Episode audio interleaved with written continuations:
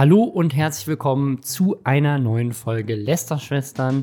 Und diese Woche wieder mit Schwester Lisa. Hi. Hallo, äh, Lisa ist wieder mit dabei. Und äh, wer, wer sie noch nicht kennt, muss sich die anderen Folgen anhören. Einfach. Ja, wir haben viele Themen, wir haben keine Zeit, uns hier noch Wir, nein, vor allem weißt du, warum wir es so schnell hier durchmachen müssen? Weil zu dem Zeitpunkt, wo diese Folge online ist, heute noch nicht tatsächlich, aber zu dem Zeitpunkt, wo diese Folge online ist, wollen wir Cyberpunk spielen. Das heißt, wir haben keine Zeit, Leute. Jede Sekunde zählt. Unsere Themen diese Woche. Eine Influencerin verkauft ein nacktes Kindheitsvideo von sich auf OnlyFans. Montana Black zeigt uns den zweiten Teil seines Hauses. Und nicht nur das, auch Interior Design Experte Tanzverbot lässt uns an seiner aufgeräumten Wohnung teilhaben. Der Vater einer großen YouTube-Familie stellt sich als Corona-Leugner raus und zieht die ganze Familie aus vielen erfolgreichen YouTubern mit in den Dreck. Eine weitere YouTuberin kehrt nach ihrem Shitstorm zurück und erzählt spannende Geschichten. Außerdem ist mal wieder jemand gecancelt worden und Shirin David bringt ein ganz neues Produkt raus, was die Influencer-Welt revolutionieren könnte. Bevor wir damit anfangen, Hashtag Werbung. Der Sponsor der heutigen Folge ist mal wieder Readly. Und falls ihr noch nicht mitbekommen habt, was das ist, das ist eure Gelegenheit, eure Lieblingsmagazine unbegrenzt überall jederzeit zu lesen. Denn über 5000 Magazine sind in der App zu einem Festpreis von 9,99 Euro im Monat. Es gibt da keine Extragebühren. Und ich sage das jedes Mal, weil ich das so krass finde. Das ist unbegrenzter Zugriff auf all diese Magazine und teilweise kosten einzelne Ausgaben von diesen Magazinen schon mehr als die 9,99 Euro. Man kriegt aber alle. Da sind auch Magazine aus äh, der UK und den USA dabei. Ja, man kann einen Familienaccount anlegen mit fünf Profilen. Man kann das auf Smartphone, Tablet oder PC lesen. Man kann die Sachen runterladen und dann auch offline lesen. Und das ganze Ding ist auch noch monatlich kündbar. Und ich sage das hier gerne, wenn Readly dabei ist. Ne, ich, GameStar, die M-Games, die ganzen Filmzeitschriften, die ich gerne lese, ne, Sachen wie äh, Photoshop-Tutorials kann man sich da in, in den jeweiligen Fachmagazinen angucken und so weiter. Aber ich finde gerade jetzt ist es nochmal spannender, jetzt zur Weihnachtszeit, weil ich nutze Readly in letzter Zeit, um mir das ein oder andere auch mal so Backmagazin und, und Kochmagazin anzugucken und so weiter. Weil man braucht ja solche Sachen ja auch nicht immer, weil Kekse backen, so das, da ist jetzt die Zeit für und da einfach dann mal diese die ganzen Zeitschriften auch dazu auszupacken, äh, finde ich, find ich super. Man hat halt die Flexibilität, wenn man eh schon äh, irgendwie das Abo hat, kann man ja, wenn man einfach mal, ich würde da gerne mal reingucken oder jetzt, keine Ahnung, Bitcoin geht gerade durch die Decke, dann gucke ich mir mal irgendwie ein, eine Zeitschrift zum Thema Geld an und so weiter. Also das, da kann man auch wirklich sehr flexibel, auch einfach basierend auf dem, was gerade für einen interessant ist, einfach mal reinblättern und gucken, was sagen die gerade dazu. Das finde ich super. Deswegen, wenn ihr da Bock habt, gibt es jetzt zusätzlich nochmal ein besonderes Angebot. Ihr kriegt das nämlich unter readly.com slash Lästerschwestern mit Ä einen Monat lang kostenlos zum Testen, dann aber auch noch 10% auf den Monatspreis. Das heißt, ihr könnt das jetzt einen Monat lang kostenlos testen und dann zusätzlich nochmal drei Monate für nur 8,99 probieren. Das ist also noch günstiger. Das heißt, wenn ihr Bock drauf habt, linkt es auch nochmal in den Shownotes oder wie gesagt, de.readly.com slash Lästerschwestern mit Ä. Ich würde sagen, traditionell, nachdem wir letzte Woche mit Interior Design angefangen Ja. haben, ist es auch in dieser Woche gut, ein kleines Update zu geben. Montana Black hat das nächste Stockwerk. Ich finde es auch gut, dass er das so wochenweise macht. Das spielt unseren, unserem Release-Rhythmus gut in die Karten. Hat das nächste Stockwerk seines Haus revealed. Der obere Stock. Was ist deine Meinung zum oberen Stockwerk? Also wir sehen wieder diese indirekte LED-Beleuchtung ähm, und ein äh, Bett mit Unterbodenbeleuchtung. Ich glaube, das war das spektakulärste für mich. Also ja, für mich, für mich gab es drei Sachen, die ich, äh, die ich irgendwie cool fand. Das eine ist der Kleiderschrank, die Mhm. Küche, die zweite Küche und sein Schlafzimmer. Äh, das sind, glaube ich, auch die, die Räume, die irgendwie am wichtigsten sind da oben. Zu der Küche einmal, also irgendwie hat dieses Haus halt zwei Küchen. Und Im Keller hat er ja auch überlegt, ob er da noch eine reinmacht. Äh, aber ich glaube, aber nicht, weil er sie benutzt. Nee, genau, weil vielleicht Airbnb mal. Aber genau, äh, zweites Obergeschoss hat auch eine Küche.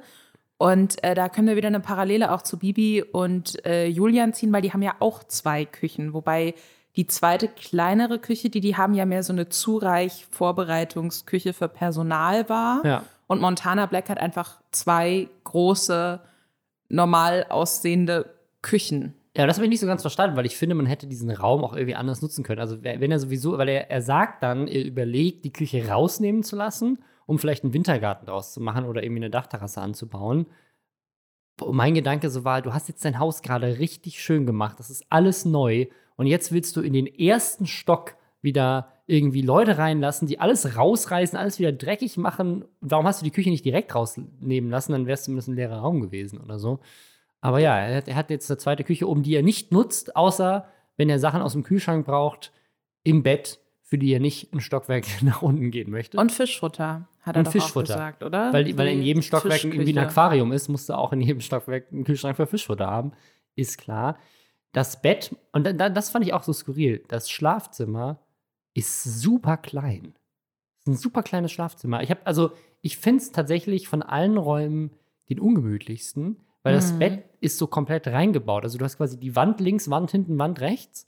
Und dann hast du nach vorne, glaube ich, so noch so ein zwei Meter oder so Platz, bis dann irgendwie eine andere Wand noch kommt. Aber es ist so, es ist so super eng. Es fühlt sich nicht so an wie so ein, ich bin so ein, weißt du, diese typischen Master-Bedrooms in diesen Villen. Das ist ja where immer so- magic happens. das ist meistens so ein, so ein King-Size-Bett in einem 60 Quadratmeter Raum mit lauter Platz ums Bett drumherum. Dass du wirklich so den, hast den ganzen Raum und hast so ein, ganz oft hast du auch eine krasse Aussicht in diesen großen Villen, wo du dann aus dem Bett so Fenster, der deckenhohe Fenster hast und du guckst so raus in die Natur. Mhm. Was ist bei, bei Montana Black ist einfach nur so schwarzer Raum. Ich meine, er hat jetzt natürlich auch die, die Vorhänge extra runtergemacht, dass man nicht rausgucken kann, aber da, das Bett guckt auch nicht Richtung Fenster, sondern die Fenster sind so parallel zum Bett. Das heißt, du bist eigentlich zum Schlafen, bist du wirklich einfach in so einem dunklen Raum. Bett sieht gemütlich aus. Aber ich glaube, auch wenn man so da so zur Seite rollt, hast du schnell mal diese seltsamen Holzkanten, die da irgendwie so eine Ablagefläche links und rechts machen, dann irgendwie am Kopf. Mhm. Also irgendwie, ich bin nicht so der Fan vom Bett. Ja, also das Bett ist halt auch riesig, ne? Also ich glaube deswegen, wenn man da so ein normales 1,40er Bett oder so reingestellt hätte, dann wäre es wahrscheinlich möglich gewesen, seitlich neben dem Bett auch auf dem Boden zu stehen. Und jetzt muss man sich da halt dann immer so, also ich musste mir direkt vorstellen, wie er sich dann da immer so draufrobben muss auf dieses Bett, weil er kann sich ja nicht einfach so seitlich so reinlegen. Ähm, und was er aber auch gesagt hat, äh, und das hatte dann, dann war es kurz ein bisschen traurig und hatte dann für mich so den Vibe von so einem kleinen Jungen, der jetzt zum ersten Mal seine eigene Wohnung hat, von wegen, ja, und hier schlafe ich dann in diesem sehr großen Bett mit meinem Hund. So, sonst ist niemand da. Und dann dachte ich mir Ja. auch sehr gut, aber dann kannst du dir halt auch so eine Unterbodenbeleuchtung da reinbauen, weil ich glaube, wenn man, wenn ich mir jetzt vorstelle, ich würde in einer Bar oder so damals, als es noch Bars gab und man Menschen kennengelernt hat äh, vor langer grauer Zeit, ähm, wenn ich mir vorstelle, ich gehe zum ersten Mal mit jemandem nach Hause, den ich noch nicht so gut kenne, Also Lisa in Buxtehude ist in der Bar. Montana Black wirft dir einen Blick zu und äh, ihr, ihr lernt euch einfach ein bisschen kennen auf ein paar Drinks und er sagt so, komm mit mir nach Hause. Du steigst mit in sein Lambo und ihr fahrt in seine Garage. Wo ist der Punkt, wo du sagst, war vielleicht eine schlechte Idee?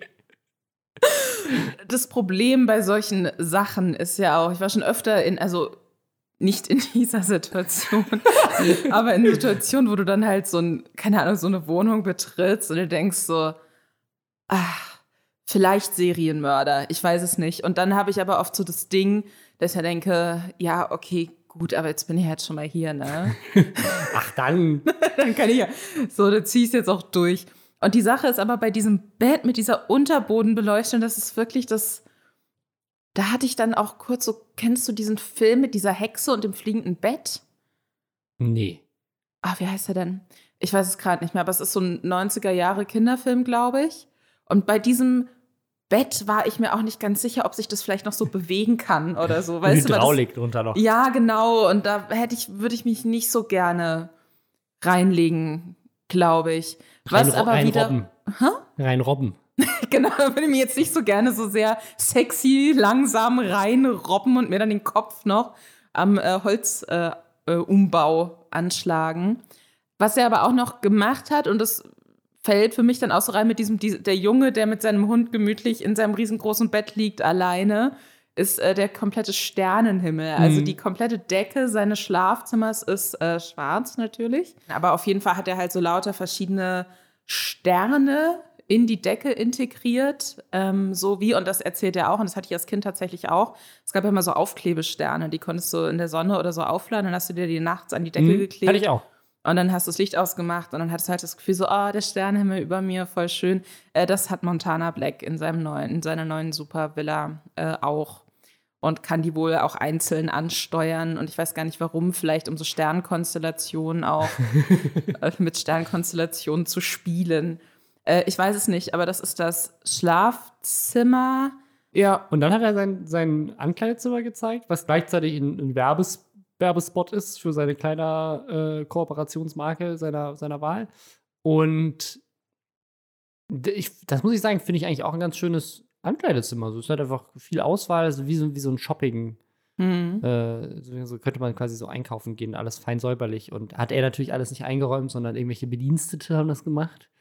Und sie haben irgendwie Kleiderbügel bestellt. Auf jedem Kleiderbügel ist sein Logo, aber die lassen sie, also sie haben alles aufgehängt wir müssen alles wieder abhängen und die Kleiderbügel zurückschicken, weil die Kleiderbügel haben nicht genau die richtigen Maße, die sie eigentlich bestellt haben. Also auch so.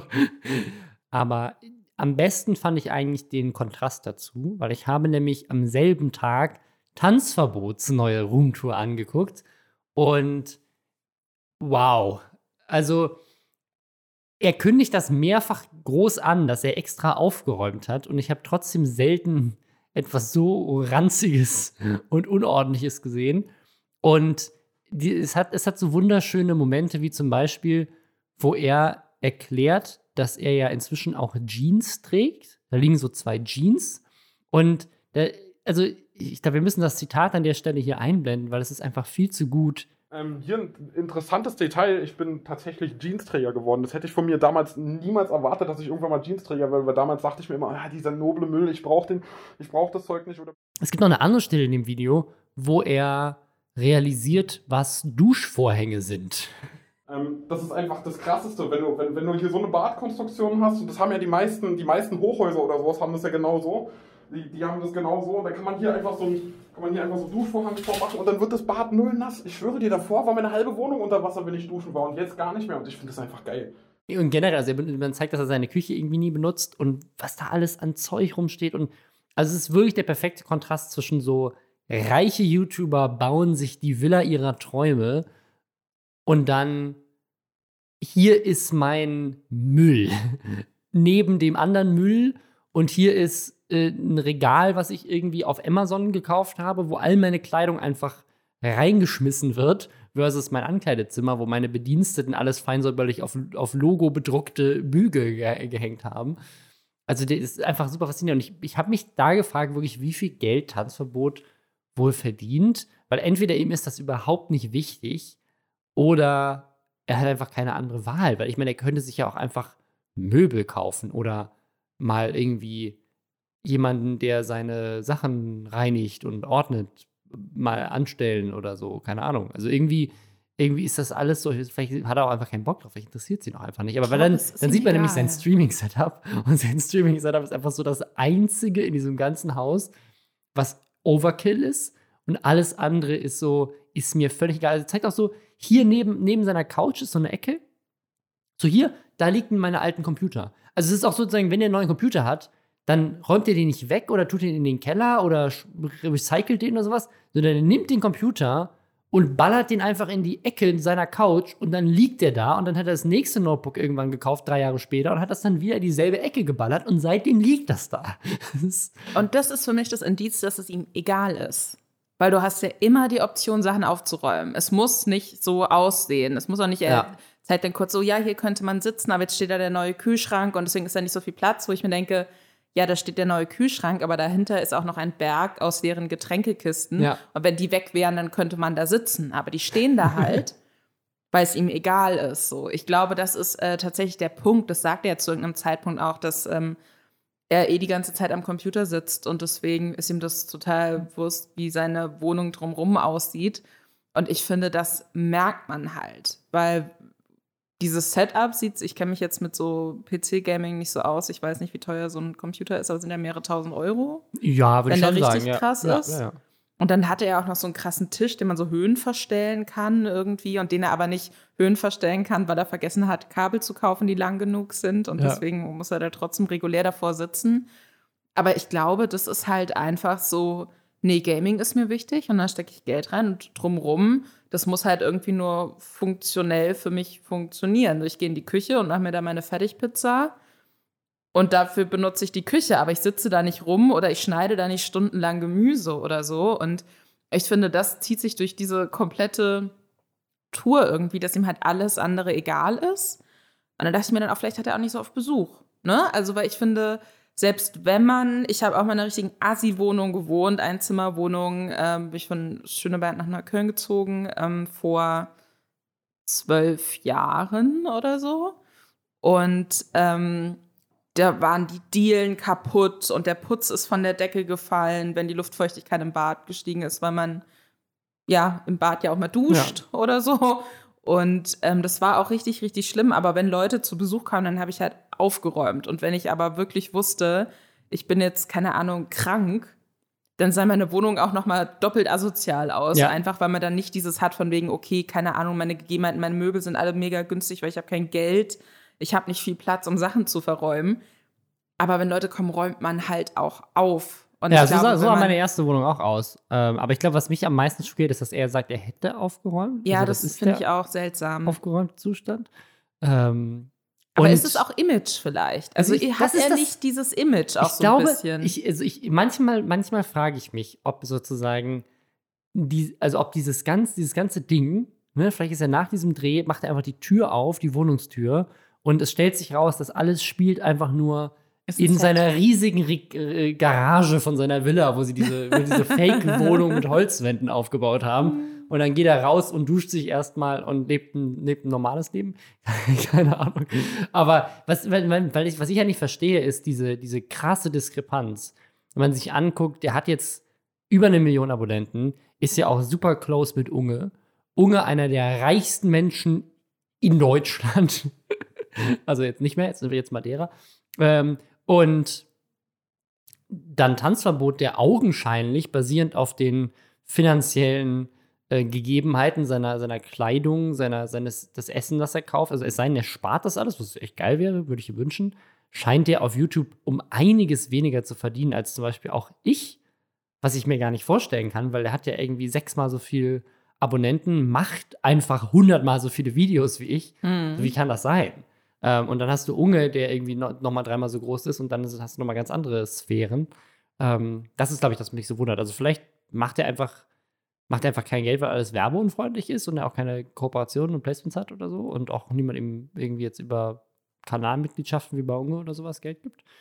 Oder aber es ist halt einfach so egal, er investiert sein Geld in andere Sachen, kann man ihm auch wünschen. Also vielleicht ähm, ist es ihm einfach nicht wichtig und dann ist es ja auch, ist ja auch okay. Aber ich, ich fand so im Kontrast, kann ich auf jeden Fall jedem empfehlen, sich diese beiden Videos mal anzugucken. Dazu noch ein letzter Einwurf. Was mich am meisten gestört hat, war, dass er vor allem die ganze Zeit sein Gesicht gefilmt hat und nicht die Wohnung. so, er läuft die ganze Zeit, man hat immer so, es, so die Kamera ist so kurz unter seinem Kinn. Man sieht die ganze Zeit so seinen Mund, wie er sagt so, Leute, ja, da hinten liegen noch Sachen, aber er zeigt diese Sachen halt immer erst, nachdem er so fünf Minuten gesprochen hat. Das hat mich sehr wütend gemacht. Wie man auch sehr gut Geld verdienen kann, wenn man jetzt sagt, ich möchte mir eine schönere Wohnung leisten, ist OnlyFans. Das ja haben wir jetzt im letzten Jahr besprochen, mit einer der Trends 2020 gewesen für viele Content CreatorInnen, äh, auch in Deutschland, dass ähm, ja, YouTuberinnen vor allem, weiß nicht, fällt jetzt kein YouTuber ein, angefangen haben, OnlyFans-Accounts zu erstellen und damit auch Geld zu verdienen und auch sehr gut Geld zu verdienen. Man sieht dann auch immer wieder so Posts gerade im internationalen Raum, wo Leute ihre Einnahmen posten und irgendwie sagen, dieses Haus, was irgendwie über eine Million kostet hat, habe ich nur durch meine OnlyFans-Einnahmen bezahlt und so weiter. Und das dachte sich jetzt auch Gabi De Martino. Die hat einen YouTube-Kanal zusammen mit einer Freundin Niki und Gabi 9,6 Millionen Abos auf YouTube. Also die ist eine große YouTuberin, eine große Influencerin, hat auch einen eigenen Kanal nochmal, wo sie 3,2 Millionen hat, hat einen Insta-Account mit 4,4 Millionen Followern. Also die ist sehr, sehr erfolgreich und wahrscheinlich auch sehr wohlhabend und hat aber trotzdem gedacht, ich muss noch mal ein bisschen mehr Geld auf OnlyFans machen und hat ein Video verkauft für 3 Dollar. Also bei OnlyFans funktioniert es ja so, dass man, glaube ich, so ein Abo abschließen kann. Und dann muss man aber zusätzlich noch Geld bezahlen, teilweise für manche Inhalte. Ja. Ja, Also ich ich- verstehe also auch nicht ich- genau, wie also das ich- weil funktioniert. ich- Ich, habe da, ich hab da auch nie reingeguckt. Äh, Weil ich, da ich, keinen kenne, ich, also ich gemacht. kenne, dass das so ein Abo-Modell ist. Genau. Und man irgendwie monatlich halt Geld bezahlt, aber anscheinend kann man auch einzelne Videos dafür vielleicht verkaufen. Ich weiß nicht, ob das dann innerhalb des Abos ist oder ob man die separat auch einzeln kaufen kann. Weiß ich nicht. Auf jeden Fall hat sie ein Video verkauft für 3 Dollar. Das ist 35 Sekunden äh, lang und das heißt Won't put my panties on. Also hab, ich will meine Unterhose nicht anziehen. Was natürlich die ganzen Fans, ne, die denken sich, wow, jetzt kommt hier krasse sexueller Inhalt. Ähm, das möchte ich auf OnlyFans. Ja, stellt sich raus, das ist ein Video von ihr als Kleinkind, wo sie ihre Unterhose nicht anziehen wollte, aus dem Familienarchiv. Ähm, das kam nicht so gut an, äh, auch bei ihren Fans nicht. Und sie wurde dann von OnlyFans runtergeschmissen. bei ihr war ein ganz klarer sexueller Kontext ja auch da, Ja. weil sie das im Vorfeld, also zum einen, ne, mit die Leute, wenn die diese Zusatzinhalte kaufen, wissen die ja vorher nicht, was sie da kaufen. Sie hatte das nur mit diesem Won't Put My Panties On irgendwie so angeteased und ich glaube auch noch mit so einem Zwinker-Smiley und hatte davor Ja. auch noch ein Bild gepostet oder postet auch allgemein Bilder auf ihrem OnlyFans, die ähm, sehr freizügig sind Ja. und die offensichtlich eine sexuelle Komponente auch haben. Und dieses Video von ihr ist quasi wie sie als Kind dann irgendwie so kichernd äh, ihr Kleid hochnimmt und Mhm. man dann halt sieht, dass sie sich ihre Unterhose nicht angezogen Ja. hat. Und sowas zu verkaufen auf einer Plattform, die primär für sexuelle Inhalte genutzt wird, ist ja grundlegend schon mal schwierig. Und dann hat sie sich vor allem aber auch noch damit gerechtfertigt, dass sie überhaupt nicht versteht, wie Leute glauben könnten, dass das in einem sexuellen Kontext steht. Ja.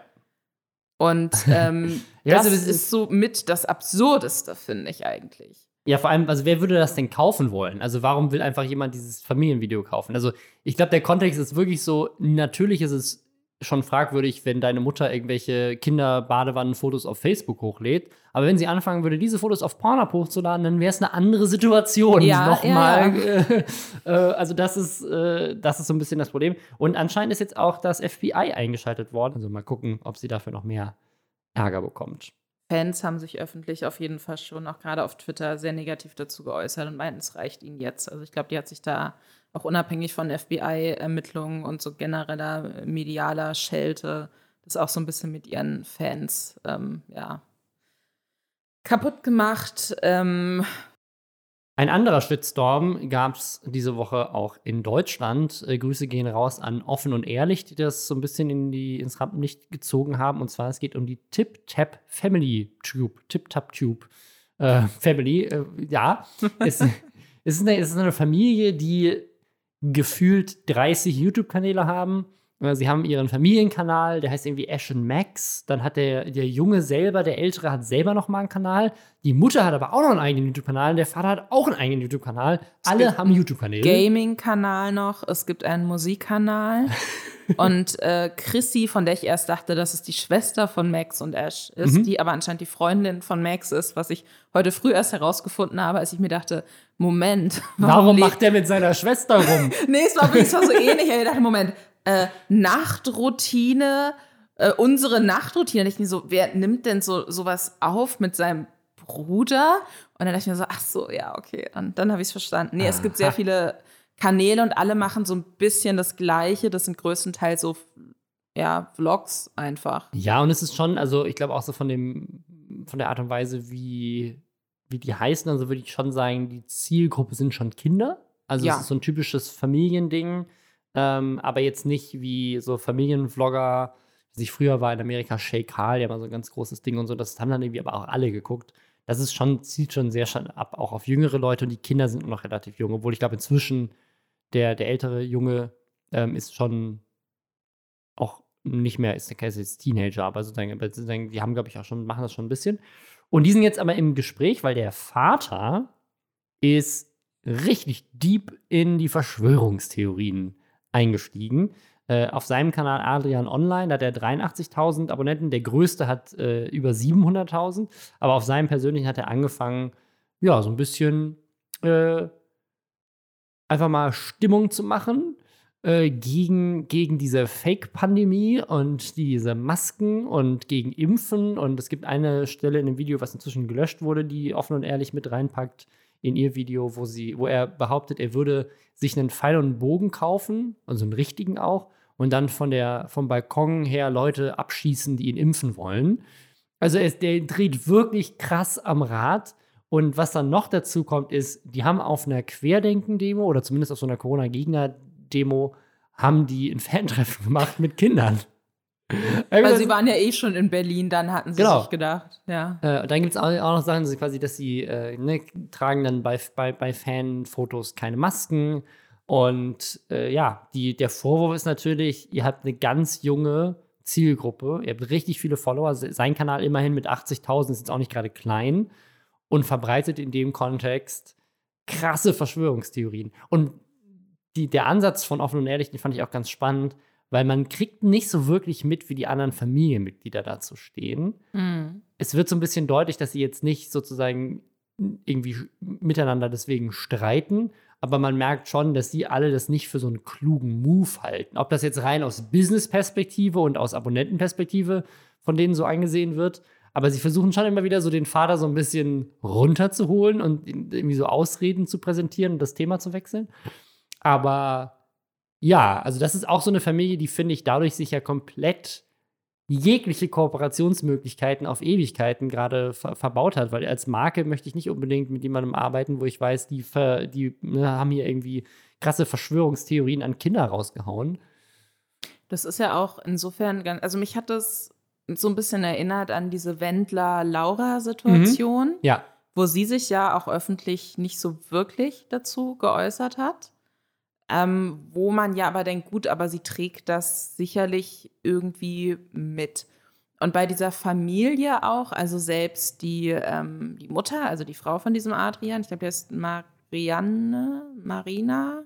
Das kann sein, ja. Irgend, irgendwas mit M, bei, bei ihr YouTube-Kanal heißt auch so ähnlich. Ähm, die äh, sieht da immer so ein bisschen unangenehm berührt aus und läuft dann da so nebenher. Es gibt so eine Szene, die ist auch in einem Offen und Ehrlich Video mit drin, wo er dann wieder anfängt, irgendwie von wegen, ja, hier alles scheiße und sie ruft dann im Hintergrund, oh, wir sollten mal den Landwirtschaftssimulator ja, ja. spielen, so, ne? Und das ist, ähm, man hat schon das Gefühl, dass, dass sie das nicht so geil findet, dass er das so öffentlich erzählt. Gleichzeitig denke ich mir aber auch, findet sie das nicht so geil, weil sie einfach einer komplett anderen Meinung ist? Oder findet sie das nicht so geil, weil sie halt den Business-Aspekt im Kopf hat und sagt, wir machen uns hier gerade alles kaputt. Und es wirkt ja schon so, als würde diese Familie auch, äh, wie es ja dann häufig ist, irgendwie, dass die Eltern dann auch mit davon leben, dass die Kinder da auf YouTube so groß sind, weil der Vater schneidet wohl auch die Videos, auch von mhm. sämtlichen mhm. Kanälen und ähm, präsentiert sich da ja auch immer sehr ich hatte, in, die haben so ein Video vor zwei Tagen hochgeladen zu Nikolaus irgendwie und da ist er auch immer sehr, sehr präsent im Bild und mhm. zeigt sich da auch sehr gerne. Von der Rampensau, ja. Ja.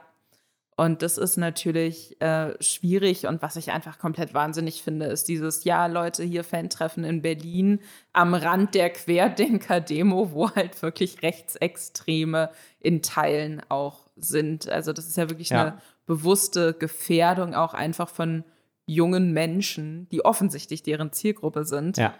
Und ähm, also generell Fantreffen, also jeder, der ein Fantreffen in der Pandemie macht, schon mal direkt zehn Minuspunkte auf jeden Fall. Was bei ihm noch dazu kommt, also es ist jetzt sagen, es ist ja eine, ist auch kacke, aber es ist eine Sache zu sagen, so, äh, keine Ahnung, ich äh, möchte keine Maske tragen oder sowas. Eine andere Sache, auch noch mal homophobe Sachen über Jens Spahn zu posten, was der Vater auch noch gemacht hat. Ne? Also der hat eine ähm, Telegram-Gruppe nämlich und auch. Das noch. auch, ja. Also, also sagen, das, die machen sich in, auf ganz vielen Ebenen sehr unbeliebt. Deswegen fand ich es auch sehr spannend, dass sie tatsächlich offen und ehrlich auch ein Interview gegeben haben.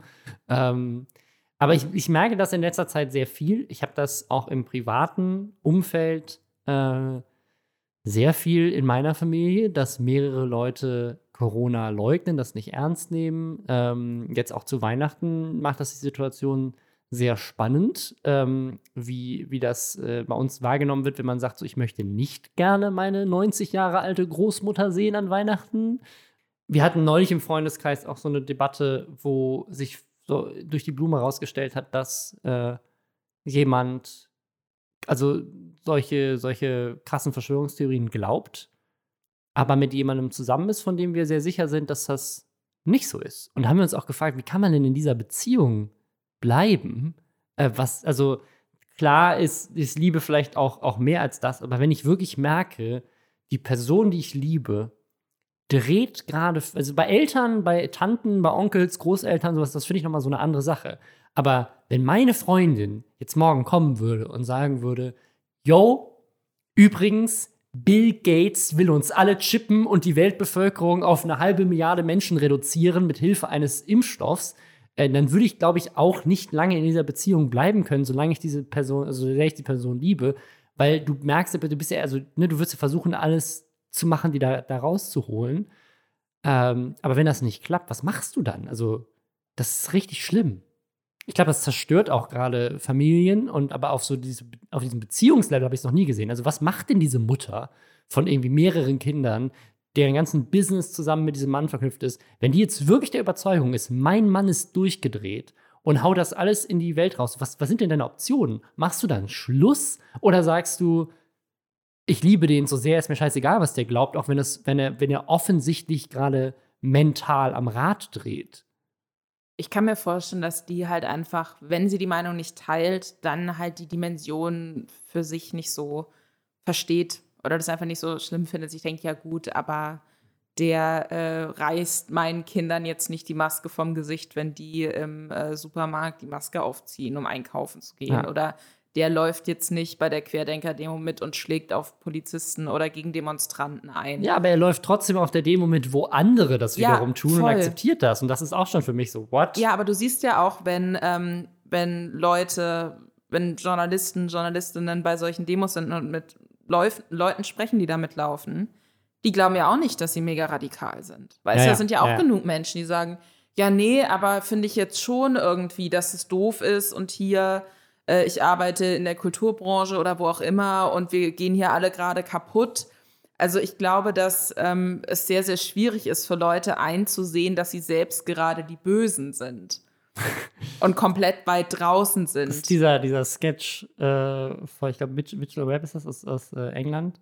So, eine, so ein Sketch, wo die beiden äh, Nazis sind und dann einfach sich kurz zueinander umdrehen. Der eine sagt so, Are we the baddies? genau, also diese, diese Reise, warte mal, machen wir hier gerade die bösen Sachen? Äh, kann das sein? Das kann doch nicht sein. Das, sind, wir die, sind wir die Gegenseite? Äh, ja, vielleicht ist das, vielleicht fehlt diese Realisation. Ähm, Aber nichtsdestotrotz ist es natürlich mega verurteilenswert.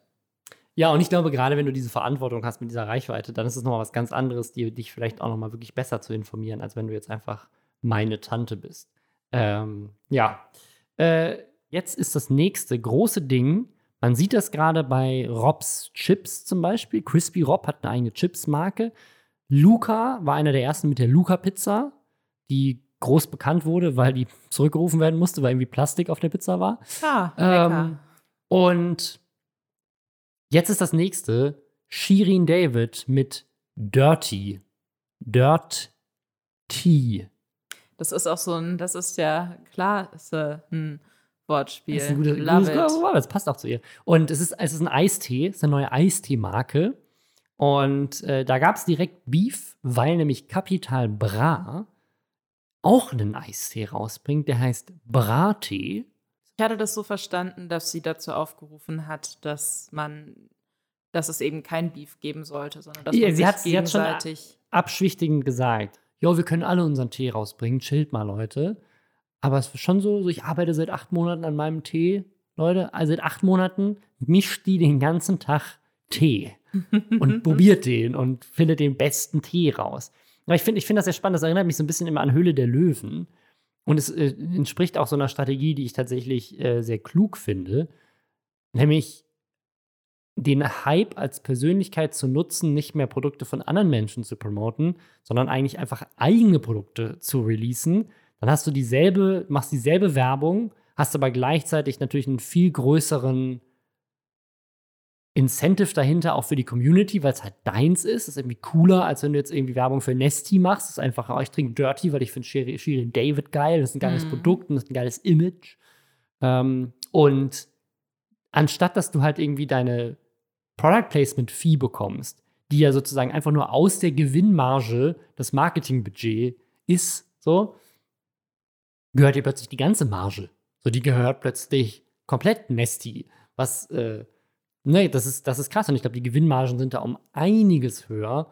Äh, bei Capital Bra wurden angeblich schon mehrere Millionen verkauft von dem Tee, der noch gar nicht draußen ist. Leute, es haben so viele Leute diesen Eistee vorbestellt. Wer macht denn auch sowas? Also, und sagt so, nächsten Sommer habe ich richtig Bock auf Tee. Ich bestelle mir jetzt schon mal eine Palette vor.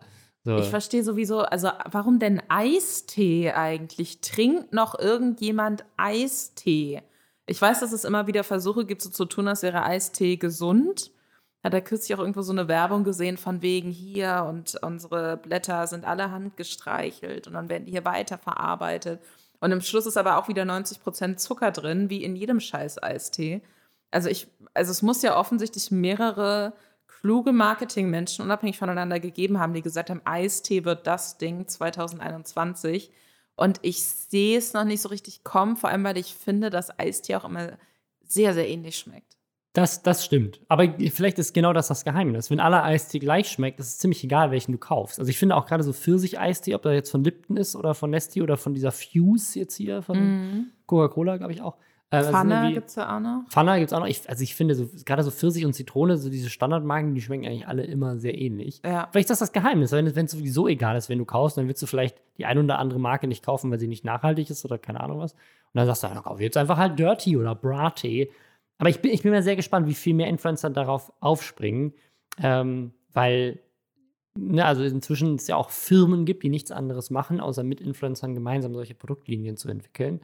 Und äh, das ist tatsächlich wirklich so wie, wie Höhle der Löwen. Ne? Du musst halt dann, ich glaube, äh, die Luca-Pizza, die war dann bei Real oder sowas. Mhm. Und da war sicherlich auch noch Teil des Ganzen dann sozusagen, ne, dieses, das ist ja ganz wichtig bei solchen Produkten, dass du in diesen Supermärkten gelistet bist. Mhm. Weiß man von Ralf Dümmel. Äh, hast du Höhle der Löwen mal geguckt? Äh, nur mal ja. so beim Durch. Ähm, ja, bin ich so Ich bin, ich bin großer Fan. Ähm, und äh, die sind aber dann, ne, also ich glaube, Robs Chips sind zum Beispiel nur bei Kaufland.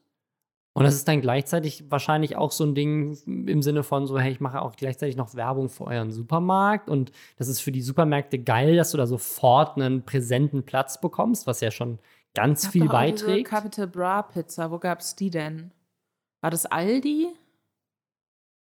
Keine Ahnung. Ja, also ich, ich glaube, dass das, das ist der nächste Move. Der nächste Move ist, dass wir einfach, anstatt dass wir so die, ne, wir haben, anstatt dass wir irgendwie Dr. Oetker und Coca-Cola und Nestle und so die ganzen großen Food-Konzerne haben, hier so Mars und so, haben wir in Zukunft nur noch Influencer-Brands. So, ich gehe in meinen Supermarkt meines Vertrauens und entscheide mich, möchte ich jetzt die Felix von der Ladenfladen kaufen oder, oder hast du noch gute Produkte? Äh, Mon Montana äh, Black äh, Lakritz weil es schwarz ist? Ich habe keine Ahnung. Was, was ja, denn? Ja, ich überlege gerade, was wäre gut für Montana Black. Mir nicht. Ach, der hatte doch letzte Woche auch so ein Ding. Äh, Schokoküsse wären ganz gut für Montana Black, weil der hatte nämlich letzte Woche einen ah, Stream. Oh, da habe ich Angst, dass es direkt offensive wird. Es war offensive. Ein, oh ja, natürlich. Er hat einen oh Stream Gott, gemacht ja. zusammen mit Knossi ah. und sie haben irgendwie, haben so auf Memes, glaube ich, reagiert oder Bilder, die die Community ihnen geschickt hat, wie auch immer. Und da war halt ein Brötchen mit einem Schokokuss in der Mitte und Montana Black direkt so, ja, wisst ihr noch, wie das früher hieß? Oh, und Kno sprechen sich aus. Und, Kno und Knossi, der, glaube ich, auch parallel gestreamt hat, also das lief auch bei ihm live, hat dann direkt gesagt, so, sag's nicht, sag's nicht. Dann, dann, dann haben die sich so, kappeln die sich so Montana Black, so, was soll ich denn machen? Das hieß früher so. Und dann Knossi so, nee, sag's nicht. Und dann sagt Montana Black irgendwie, ja, nur weil du jetzt auch streamst, sage ich nicht. Und dann sagt Knossi so, nee, sag's nicht, du, du kriegst den Bann. Und dann sagt aber Knossi auch, das ist auch wieder sehr geil, er sagt nicht, sag's nicht, weil du nicht rassistisch sein solltest, sondern er sagt, du weißt doch, wie heutzutage entschieden wird. Ach. So, von wegen Twitch sind ja die politisch Korrekten und die werden, werden gegen dich entscheiden, obwohl es eigentlich okay ist, aber sozusagen, die sind ja so. Ja. Vielleicht will sich Montana Black immer mit seinen Sprüherkumpels, die ja sicherlich in irgendeiner Art und Weise in der Hip-Hop-Kultur verwurzelt sind, darüber unterhalten, wie die es so finden, wenn man das N-Wort sagt und sich drauf feiert als weiße Person. Nun ja, äh, was mich noch interessiert, für welches Produkt, was könntest du dir für so ein Produkt vorstellen, wo du Werbung für machst mit Ich, ich habe hab ja tatsächlich schon eins, äh, Robbie Bubble Kindersekt. ähm, das, das immer noch irgendwie Leute nicht kennen und jedes Jahr an Silvester oder sowas werde ich in 70, po dieses Jahr wahrscheinlich nicht, aber werde ich irgendwie in 70 Posts auf Twitter getaggt, so, hast du deine eigene Marke, weil irgendwie jemand mal wieder Kindersekt zu Hause hat. Ähm, genau, das ist einfach, das ist einfach ein Zufall und ich glaube, ich war tatsächlich zuerst da und dann kam Robbie Bubble, also hm. äh, der Name Rob Bubble, den gab es schon vorher, weil ich halt wirklich so heiße. Ähm, naja, auf jeden Fall ich, also ich, ich, ich weiß es nicht so wirklich, weil ich habe jetzt nicht so eine, was, ich habe jetzt nicht so eine Leidenschaft für irgendwas. Ja. Und ich bin ja auch überhaupt nicht in diesem Food-Bereich unterhalten. Ich habe auch ähm, Kleidungsmerchandise nie rausgebracht, weil ich immer den Sinn nicht gesehen habe, weil ich bin überhaupt nicht modisch unterwegs. Ich würde es voll gerne mal machen, aber ähm, also irgendwie so eigene Produkte zu haben, einfach weil ich es irgendwie cool finde, ist dann so eine ganz andere Challenge, so eine, so eine eigene Firma nochmal aufzubauen, die sowas ganz anderes macht, nämlich so Produkte zu verkaufen. Deswegen gucke ich auch Höhle der Löwen gerne, weil ich finde das einfach so aus Business-Sicht spannend, so, so, eine Firma aufzubauen, die so unendlich skalieren kann, theoretisch. Dass man sowas aufbaut, was, wo du einfach, ne, du musst dann irgendwie die Waren irgendwo herbekommen. Ich finde auch Sallys, Sallys Welt ist da zum Beispiel richtig krass. Mhm. Ähm, die, die bewundere ich sehr. Die hat wirklich, die fliegen dann in die Türkei und gucken sich an, so, wie knüpfen die hier Teppiche? Und dann sagen sie, okay, den Teppich finde ich geil, knüpft mir mal 100 Stück davon und wir packen die bei uns in den Shop. Und dann gehen sie den nächsten, äh, den nächsten Ding und sagen so, okay, was töpfert ihr hier für geile Vasen? Geile Vase, können wir die irgendwie individualisieren, dass jede Vase von mir handgerollt wird und ich mache das selber. Geil, verkaufe ich in meinem Shop. So, also es ist, ähm, die machen das irgendwie richtig, richtig cool. So, das ist halt einfach, mm. die, ne, ich glaube, Sallys Welt ist auch eigentlich viel mehr ein Unternehmen, was in diesem Backkosmos alles verkauft, was es gibt. Ähm, und dann macht sie Videos, um das zu promoten. Aber das ist halt eigentlich ja erst aus diesen Backvideos entstanden. Ja. Und das macht bei ihr halt völlig Sinn. Das macht auch beim Crispy Rob völlig Sinn, als jemand, der so Kochvideos macht, dass er irgendwie seine eigenen Chips oder auch andere Foodprodukte irgendwie anbietet. Und äh, keine Ahnung, Eistee habe ich jetzt nicht so wirklich die Verknüpfung oder auch Pizza bei Luca, weiß ich nicht. Ähm, aber ich hätte da schon Bock drauf. Aber ich glaube, man müsste schon irgendwie ein Produkt finden, wo ich so richtig, was ich so richtig geil finde, wo ich denken würde, so, das ist, da stehe ich dahinter und da, da kann ich auch mit meiner Leidenschaft für das Produkt was zu beitragen, dafür, dass es wirklich qualitativ besser ist oder Dinge besser macht als andere Produkte, die irgendwie herkömmlich beliebt sind.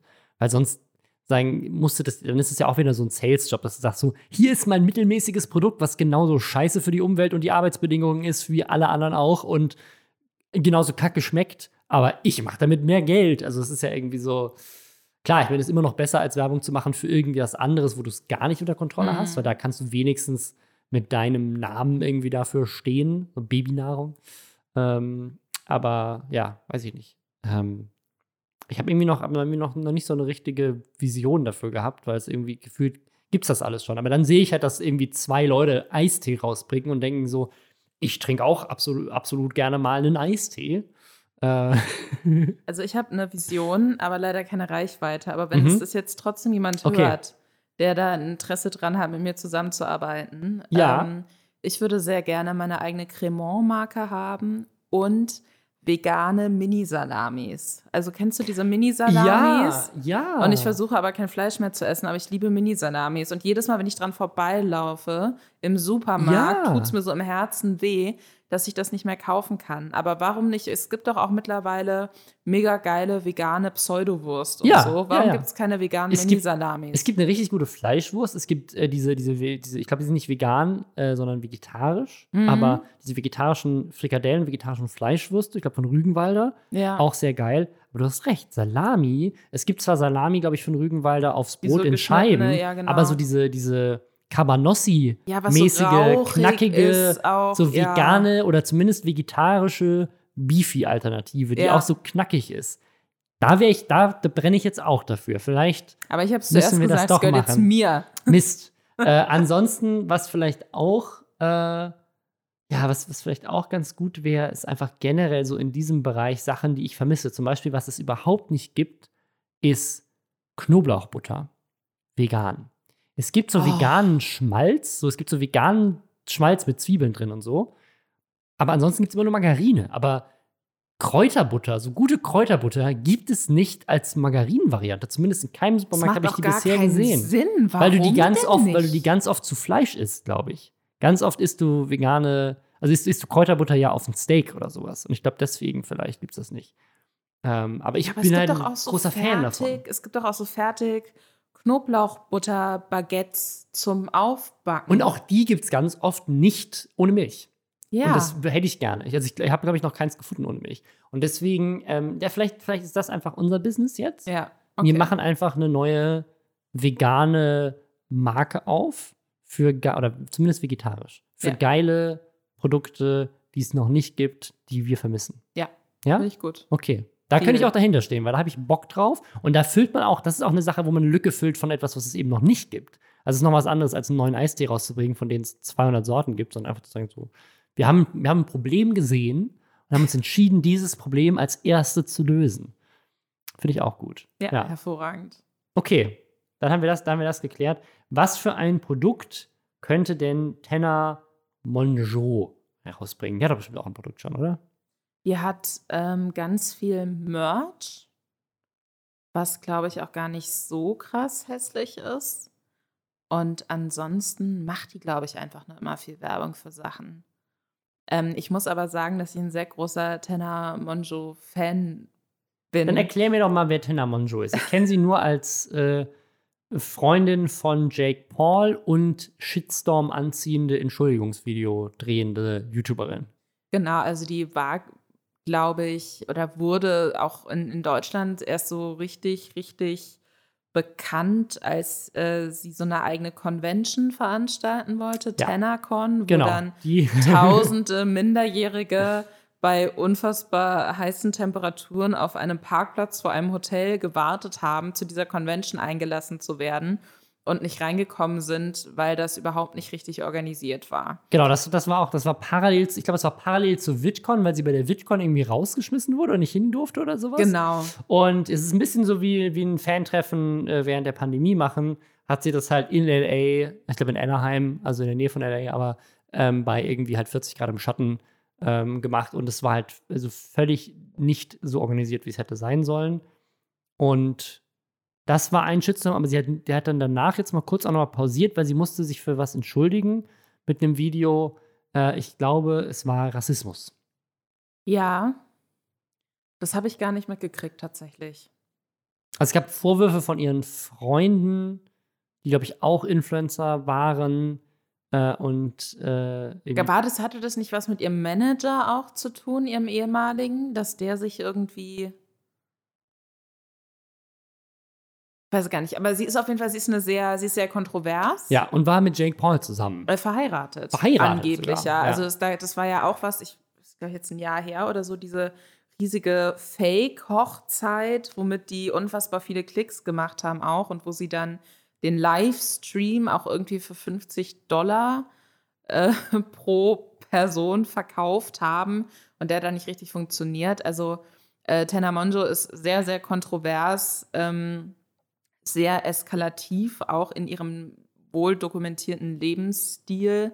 Ist immer wahnsinnig viel feiern, kifft auch wahnsinnig viel und hat Follower vor allem dadurch bekommen, dass sie total abstruse Storytimes immer erzählt hat. Ich glaube, so eins der bekanntesten Videos da ist irgendwie I got fucked with a toothbrush. Also ich wurde mit Aha. einer Zahnbürste penetriert, Fragezeichen.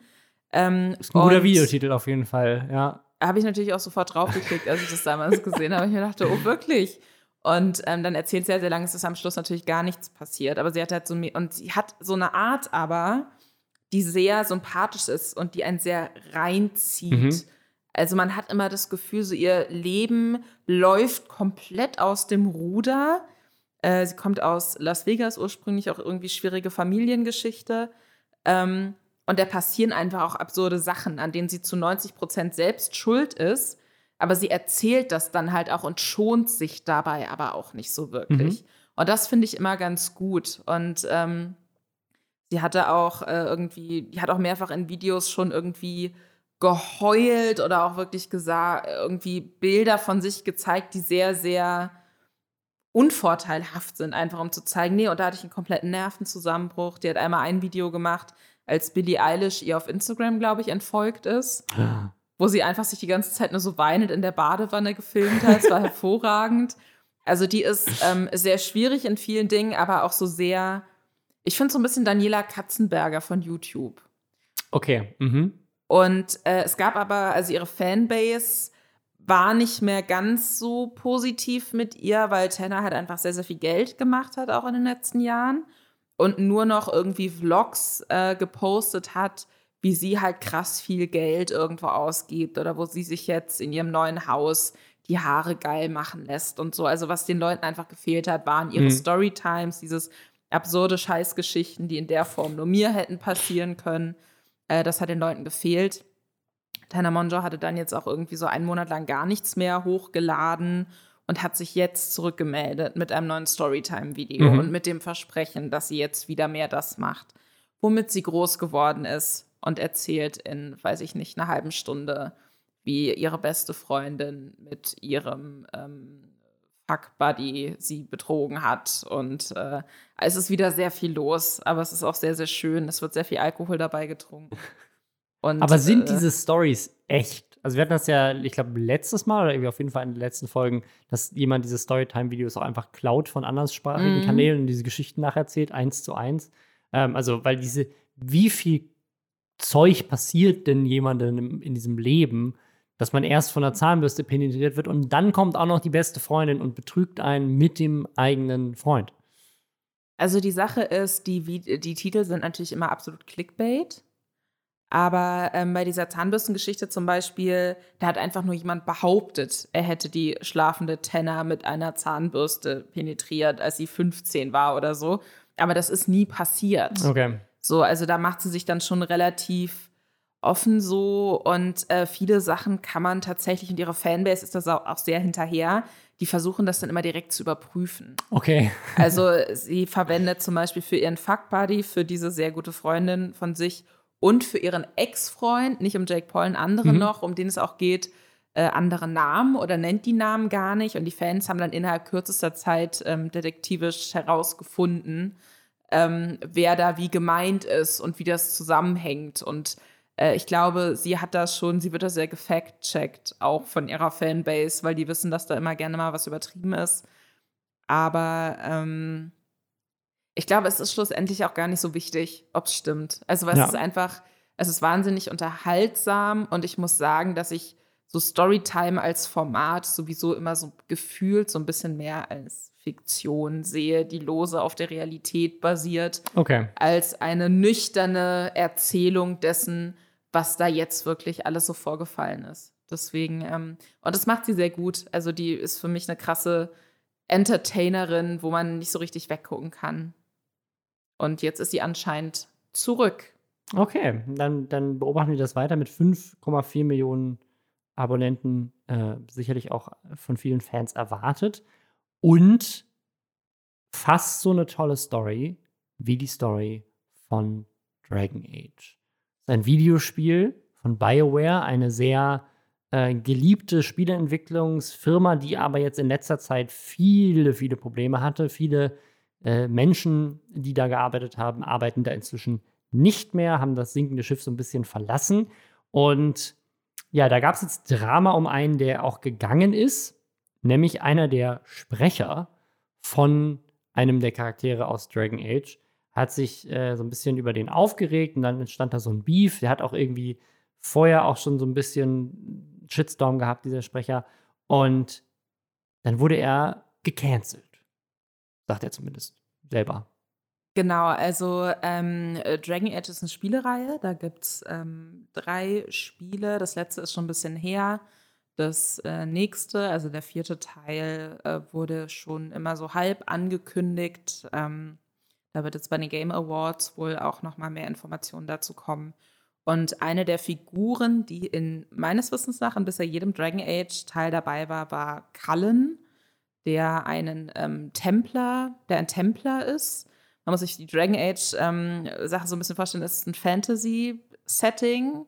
So, ich würde sagen, so grob Mittelalter auch.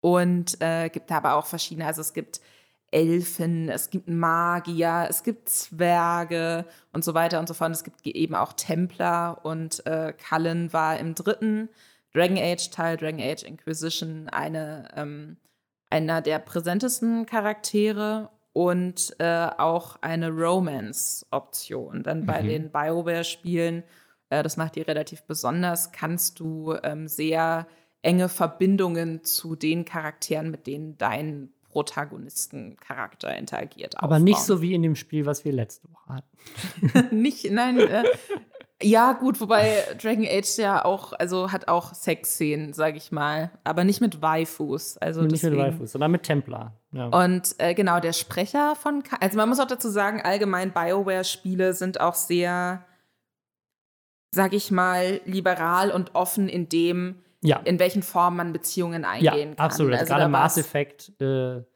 ja, auch nochmal sehr bekannt dafür und so, auch mit Aliens und allem möglichen. Du kannst hier.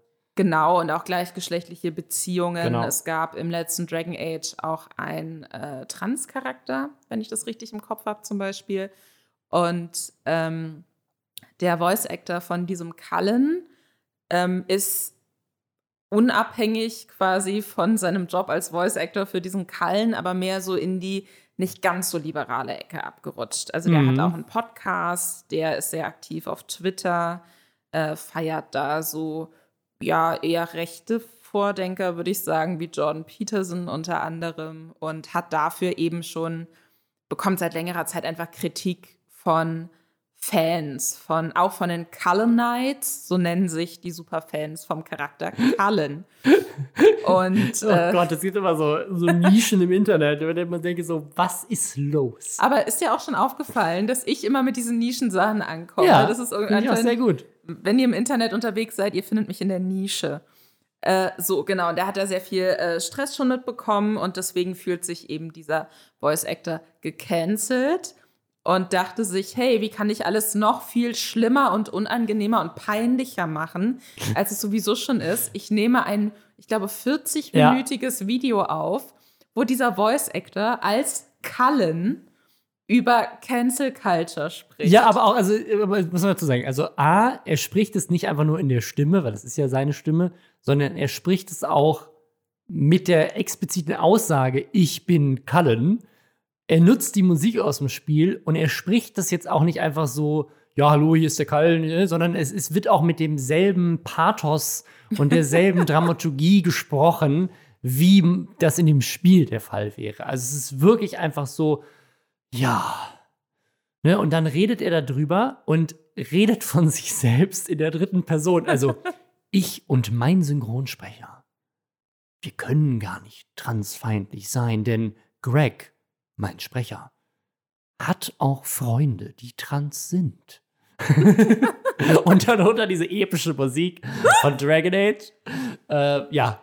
Äh, und aber ich bin mir sehr sicher, was, was ich mich halt frage, ist, inwiefern ist das denn Copyright Infringement? Weil er, also klar, die Stimme können sie wahrscheinlich nicht rechtlich sichern, aber dass er so behauptet, ich bin der Charakter und die Musik auch von dem Spiel nutzt, äh, wahrscheinlich nicht erlaubt. Das ist ein bisschen so, stell dir mal vor, irgendwie, keine Ahnung, der Synchronsprecher in Deutschland von James Bond oder sowas wird einfach hingehen und, keine Ahnung, Werbung sprechen als James Bond oder sowas. Ich glaube, da gibt es sehr klare Verträge, was man machen darf und was nicht. Das glaube ich auch. Und vor allem hat, ähm, es gibt auch so einen Tumblr-Account, der halt ähm, so die, seine ganzen Verfehlungen, also diese ganzen kritischen Aussagen und so von diesem Voice Actor auch sammelt. Und der hat Screenshots gepostet davon, wie äh, eben jemand auf Twitter dann auch diesen ehemaligen BioWare-Mitarbeiter Mhm. gefragt hat, ob das nicht eigentlich auch, ob man da nicht rechtlich was machen kann, weil Ja. es ja schon krass ist. Äh, dass, dass der sich diesen Charakter dann so aneignet und natürlich aber auch Bewegtbildmaterial und Videomaterial aus diesem Spiel verwendet. Und ähm, da meinte diese BioWare, ehemalige BioWare-Mitarbeiter, nee, das ist schon, da kann man schon was machen. Also das ist schon ein Problem. Und, ähm, und ab, dieser BioWare-Mitarbeiter hatte dann auch, glaube ich, an diesen Voice-Actor noch geschrieben, ob der eigentlich wirklich glaubt, dass er jemals wieder nach Ja. solchen Aktionen für für ein äh, Dragon Age-Spiel irgendwie angeheuert wird. Der hatte auch ähm, einen anderen Charakter noch gesprochen in so einem Dragon Age DLC. Ähm, also ja, ist fraglich, inwiefern der wirklich noch mal zu Cullen werden darf. Äh, das Video ist auf jeden Fall unfassbar wahnsinnig. Das wurde auch gelöscht.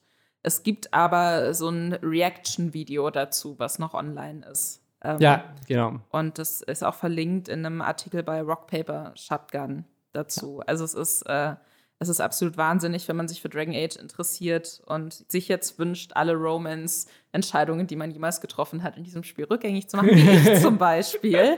Ach, du hattest, du, Cullen war dein. Ja, äh, weil der oh, hatte nein. auch so Suchtprobleme und das oh, hat mich so oh, direkt nein. getriggert und dann war ich jetzt wirklich so, ach Mann, ist immer, ist immer dasselbe.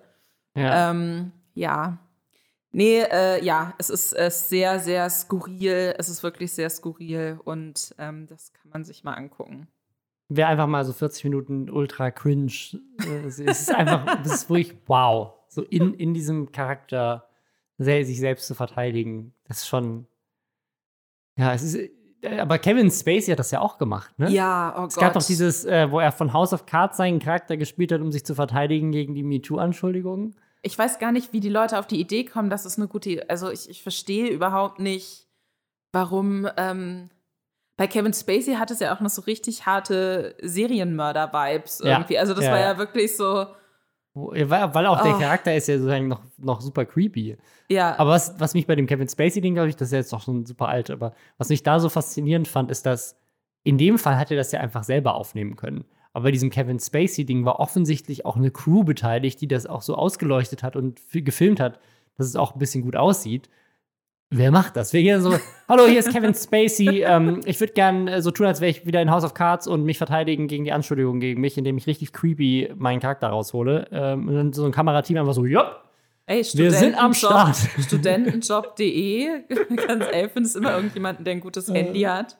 Ja, und ich da mal filmt. Man kann ja mittlerweile einfach sehr äh, aufwendig und teuer aussehende Sachen auch sehr günstig machen. Ja. Deswegen. Ja, gut. Vielleicht hat er das auch so gemacht. Vielleicht hat er es auch selber gefilmt. Vielleicht kann er es auch einfach selber gut einleuchten und, und filmen. Wer weiß. Na gut. Dann äh, wissen wir jetzt, worauf du so stehst in, in Dragon Age. und wir und wir alle können uns jetzt wieder Cyberpunk widmen, solange wir es spielen können. Ich leider nicht, äh, weil ich kein, kein Gerät besitze, was in der Lage ist, es zu spielen. Nein, aber du willst es ja auch nicht. Du willst es ja auf einem High-End-PC spielen. Ja, also deswegen also, bist du ja selbst ich, schuld. ist ja auch, ich, ich, klar, ich meine, ich, mein, mein PC, den ich aktuell habe, könnte ich tatsächlich nicht spielen. Ich könnte es auf einer PlayStation 4 spielen, aber ja, gut, vielleicht mache ich es doch so. Oder, oder ich hole mir doch noch so hier Google Stadia oder GeForce Now oder sowas mit dem und streame es übers Internet. Ich, ich, ich guck mal, ich finde jetzt gleich die Lösung zu dem Zeitpunkt, wo dieser Podcast online ist ähm, wenn er überhaupt je online kommt, weil vielleicht finde ich eine Lösung und dann verschwinde ich einfach für Monate und zocke nur noch. Das kann auch sein. Ja, ansonsten hören wir uns nächste Woche. Bis dann.